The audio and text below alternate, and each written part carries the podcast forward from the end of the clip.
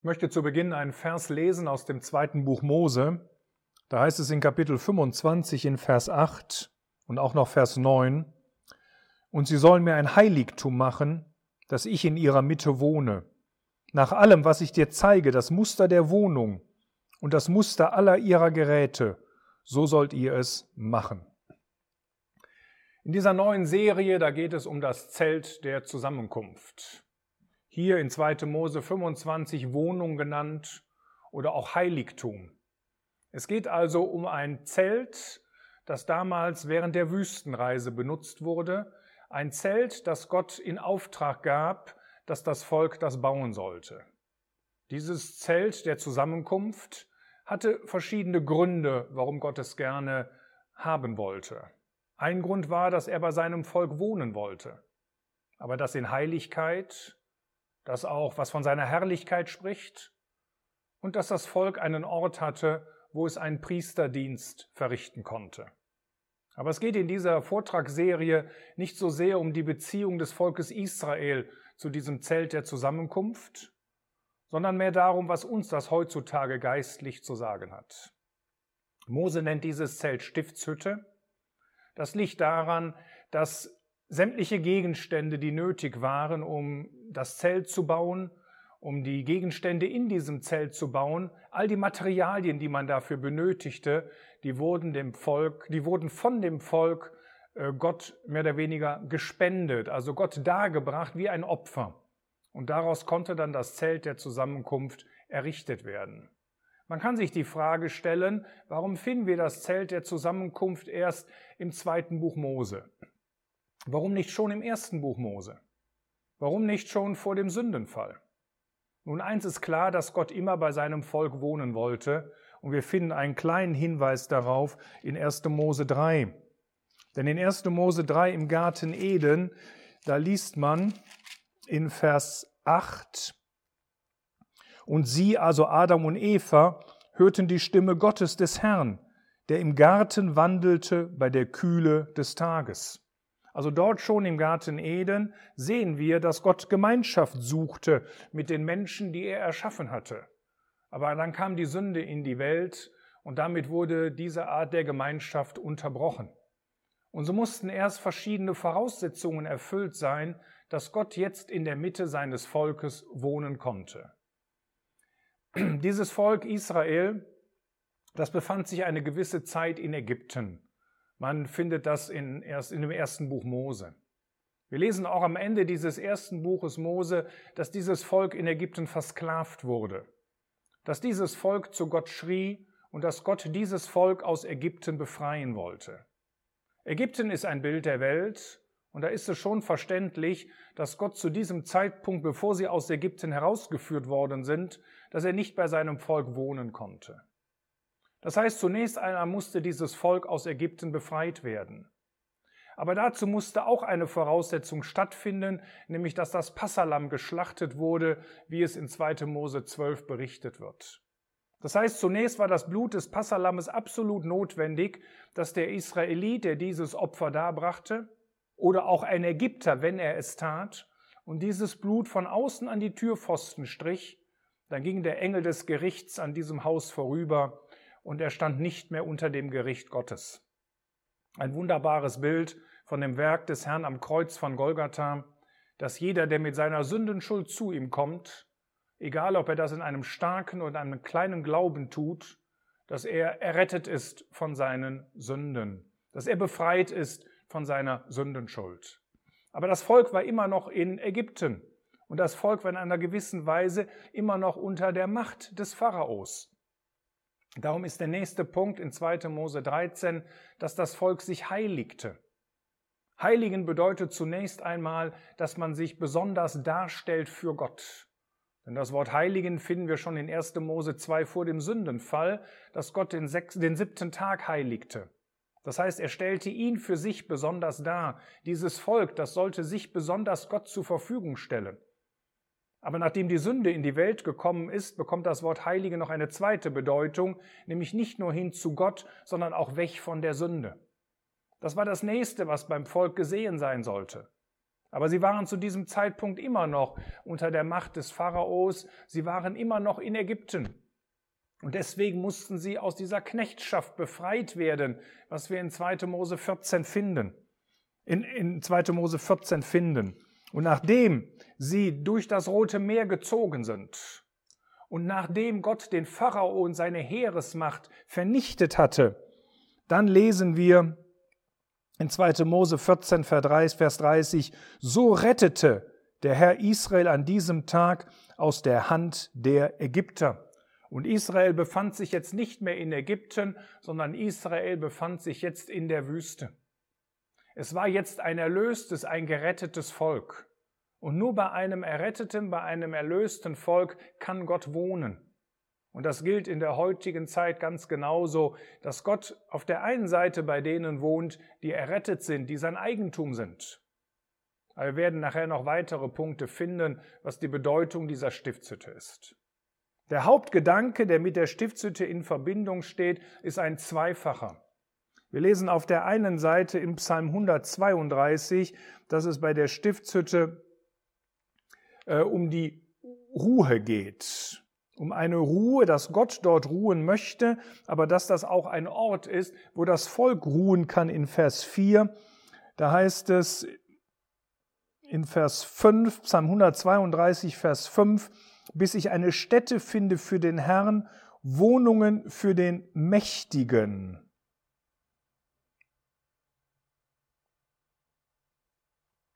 Und Vers 8, Steh auf, Herr, zu deiner Ruhe, du und die Lade deiner Stärke. Auch in Vers 14, dies ist meine Ruhe auf ewig. Hier will ich wohnen, denn ich habe es begehrt.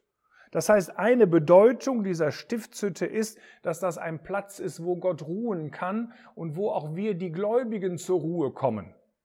Aber dann gibt es noch zwei weitere Punkte. Einer ist in Psalm 93 und da heißt es in Vers 5, deinem Haus geziemt Heiligkeit, Herr, auf immer da.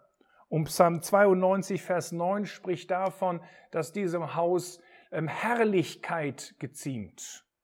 Das heißt, die, die, die, die, dieses Zelt der Zusammenkunft mit den Gebäuden, die sich dort befinden, die sprechen zum einen davon, dass das ein Ruheort ist.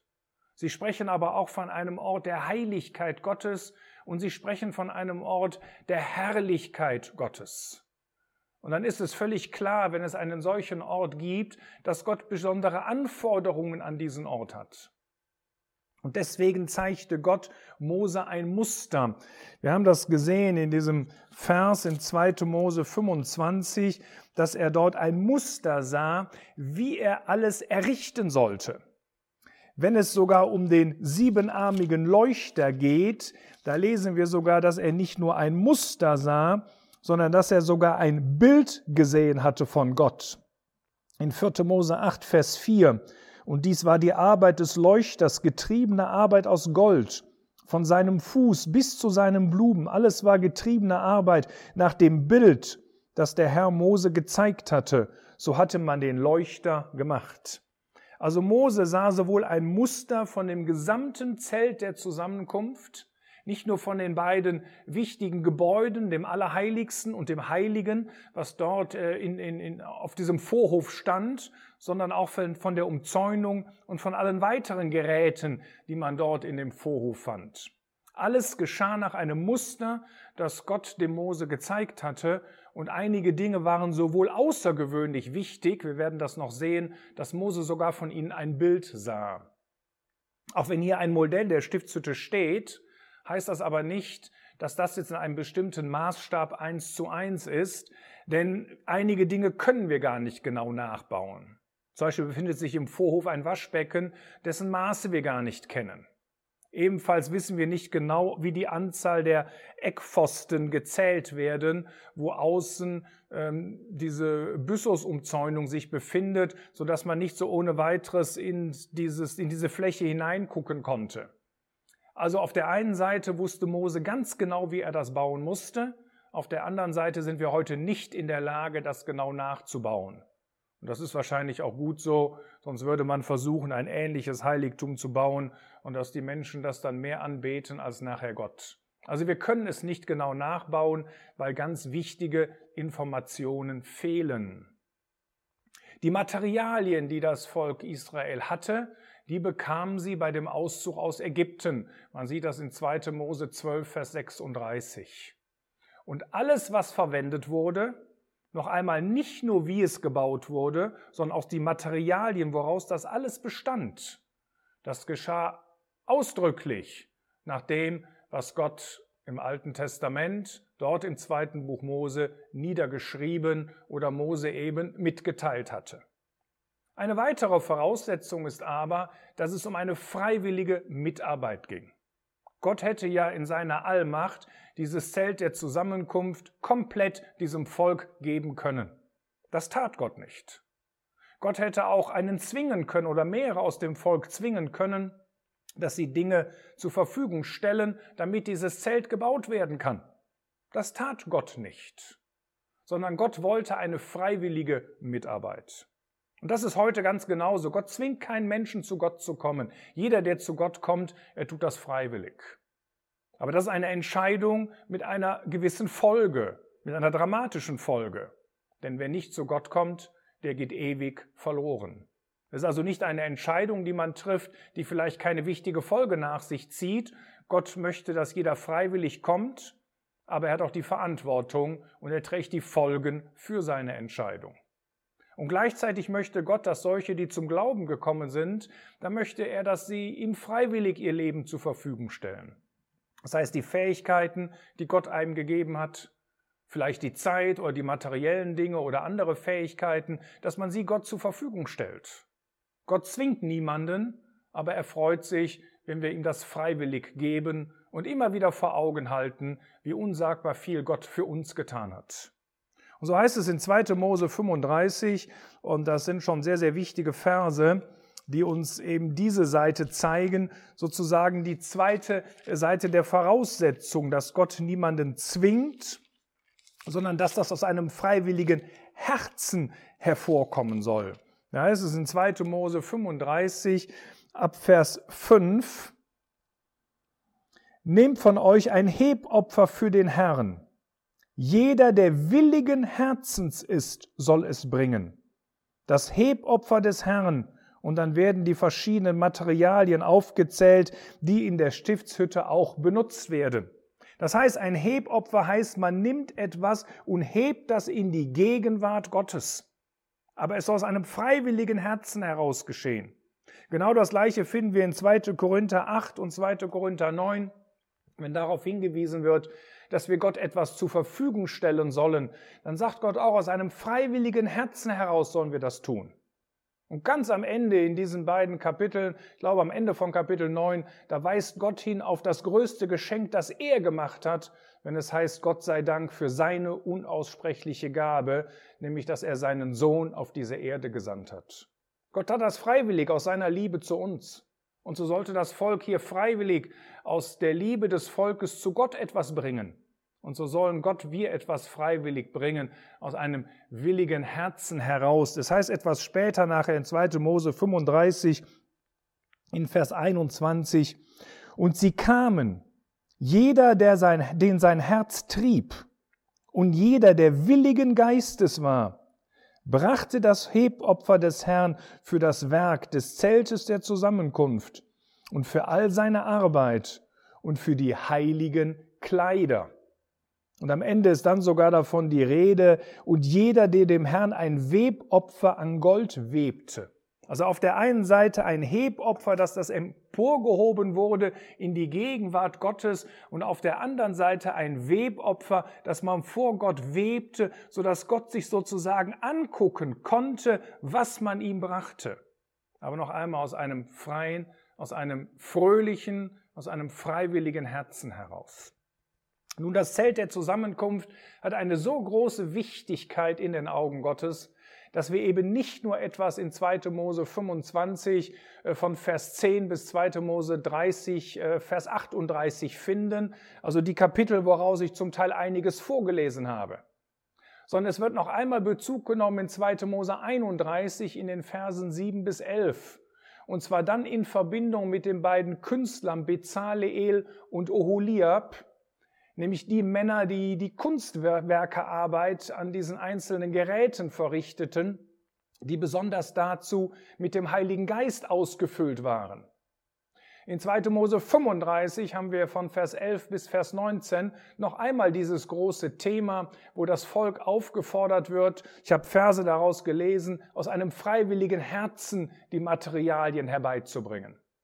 In 2. Mose 36 von äh, Vers 8, ein, ein langer Bereich bis Kapitel 38, Vers 31, ähm, haben wir eine interessante Beschreibung, wie die Einzelteile, die nötig waren für das Zelt der Zusammenkunft, wie sie hergestellt worden sind.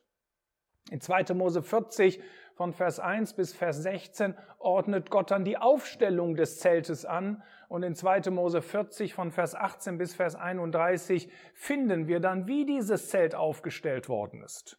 Das heißt, die Bedeutung des Zeltes der Zusammenkunft in der Geschichte des Volkes Israel während der 40 Jahre, als sie durch die Wüste zogen und sogar noch eine gewisse Zeitspanne in dem verheißenen Land, bis Salomo den Tempel baute und einige dieser Geräte auch in den Tempel hineinkamen, zeigt uns doch von dieser immensen Wichtigkeit und von dem großen Wunsch Gottes, bei seinem Volk zu wohnen und dass seinem Volk ihm etwas darbringen konnte. Warum ist das so wichtig? Ich denke, es ist in erster Linie wichtig, natürlich wegen der buchstäblichen Bedeutung damals bei dem Volk Israel, aber sicherlich auch, weil es von dem Herrn Jesus spricht. Viele Geräte, wie zum Beispiel der Brandopferaltar, wie später der, der Räucheraltar, äh, wie die Bundeslade, all das, das spricht von dem Herrn Jesus selbst. Wir werden das in den folgenden Serien sehen. Es spricht von seiner Herrlichkeit, von seiner Größe aber auch von seiner tiefsten Erniedrigung, von seiner Hingabe, auch von seinem Werk am Kreuz von Golgatha. Aber gleichzeitig ist das Zelt der Zusammenkunft auch ein Bild von der Versammlung Gottes als Wohnung Gottes. Da muss ich vielleicht noch zwei, drei äh, Sätze zu verwenden. Erstens, unter Versammlung verstehe ich in diesem und auch in den folgenden Vorträgen alle Gläubigen von Pfingsten bis zur Entrückung. Also eine riesige Zahl von Gläubigen, die die Versammlung Gottes bilden. Und die, das Zelt der Zusammenkunft ist sozusagen ein Bild davon. Es ist auch ein Bild äh, von dem Haus Gottes, den ebenfalls all die Gläubigen bilden, wovon Petrus spricht, dass es lebendige Steine sind, von Gott hinzugefügt zu diesem fantastischen Bau. Oder es spricht eben auch von diesem einen Leib, wovon die gläubigen Glieder sind, der verbunden ist mit Christus als das Haupt dieses Leibes. Davon spricht das Zelt der Zusammenkunft und das Wohnen Gottes. Das können wir natürlich nur verstehen im Licht des Neuen Testaments. Denn diese wunderbare Verbindung Christus und die Versammlung war zur Zeit des Alten Testamentes ein großes Geheimnis. Es war dort nicht offenbart. Deswegen spricht der Apostel Paulus im Epheserbrief mehrmals davon, dass er dieses Geheimnis nun offenbart hat. Das heißt, das Geheimnis war nicht geheimnisvoll äh, zur Zeit, als der Epheserbrief geschrieben wurde. Da wurde es ja offenbart durch Paulus. Aber es war ein Geheimnis zur Zeit des Alten Testamentes. Das heißt, im Licht des Neuen Testamentes verstehen wir die großartige Bedeutung des Zeltes der Zusammenkunft und all der Gegenstände, die sich dort befinden. Also auch wenn es diese Übereinstimmung gibt, gibt es natürlich auch große Unterschiede, denn das ähm, Zelt der Zusammenkunft, das war ein transportables Heiligtum. Wenn das Volk weiterzog, dann wurde das Zelt abgebaut durch die Leviten und durch die Leviten getragen und später wieder aufgebaut. Und erst nachdem das Zelt aufgebaut war, lagerte sich das Volk nach bestimmten Regeln um dieses Zelt der Zusammenkunft. Es ist also nur zeitlich Während natürlich die Versammlung und diese Verbindung zwischen Christus und der Versammlung etwas Ewiges ist. Auf der anderen Seite ist Mose sicherlich ein Bild von Christus, aber eben nur ein Bild, ein ganz schwaches Vorbild, da Mose selbst auch Sünden in seinem Leben getan hatte. Ein schwaches Vorbild auf den Herrn Jesus. Und deswegen sagt der Hebräerbrief, dass eben diese Dinge im Alten Testament, die von diesen wunderbaren Wahrheiten sprechen, dass das höchstens ein Schatten ist, Das heißt, es gibt gewisse äußere Umzäun Umrandungen, äußere Linien, die wir äh, wiederfinden äh, bei dem Herrn Jesus oder eben auch was die Versammlung Gottes anbetrifft. Das heißt, die vorbildliche Bedeutung ist doch so wichtig, dass Gott diesem Zelt so viel Platz im Alten Testament einräumt. Und gleichzeitig sehen wir etwas von dem Herzen Gottes, dass er unbedingt bei seinem Volk wohnen möchte und dass er sich freut, wenn sein Volk ihm freiwillig seine Fähigkeiten zur Verfügung stellt.